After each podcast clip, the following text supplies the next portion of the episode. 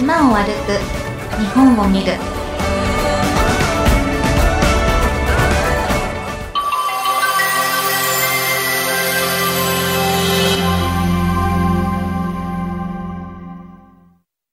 西表島。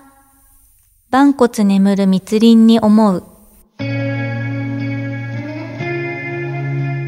八重山諸島の西表島には約80年に及ぶ炭鉱の歴史があります。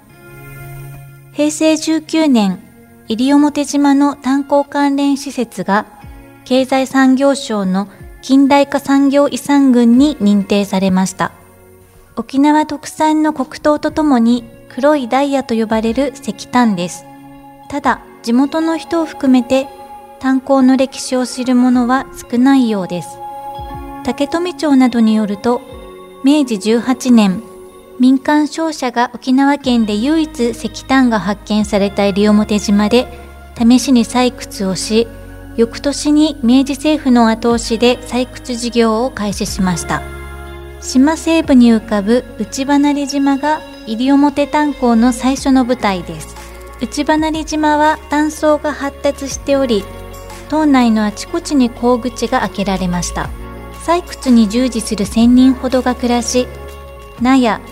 学校、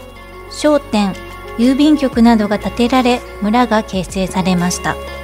昭和に入ると、採掘は裏内川支流の宇多良川沿いに移りました。採掘業者の講師は、炭鉱員の娯楽用に芝居小屋も作りましたが、炭鉱員は過酷な労働とマラリアに苦しめられていました逃亡に失敗して亡くなった人の多くは密林の中で白骨となりました地元の人たちは炭鉱員に同情的で逃亡の手助けをするケースもあったそうですそもそも炭鉱員たちは募集の甘い言葉に騙されて内地から来た者が多くいます大正時代には台湾や朝鮮半島からも多くの人が来ていたようです。二畳部屋を二人で使い、納屋頭のもと生活や労働の一切が管理されていました。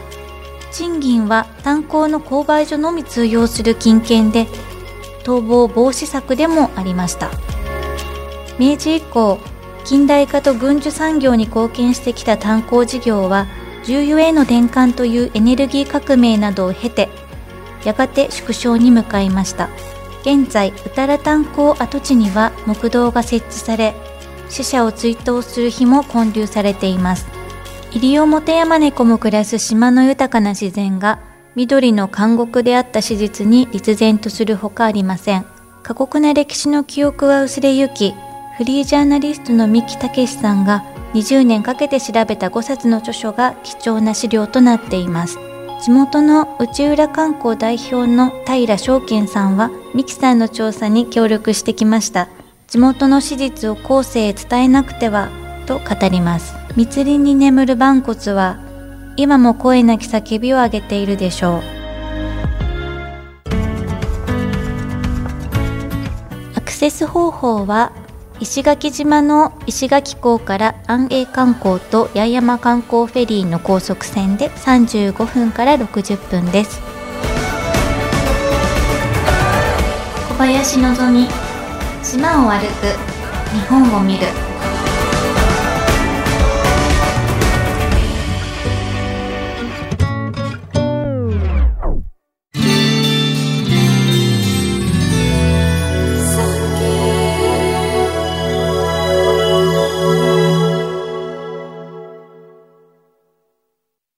私、講談師神田蘭が語る5分で恋する日本史列伝。歴史の教科書には絶対載っていないあんな話やそっちの話をさらりとお聞きください。産経ポッドキャスト5分で恋する日本史列伝でご検索を。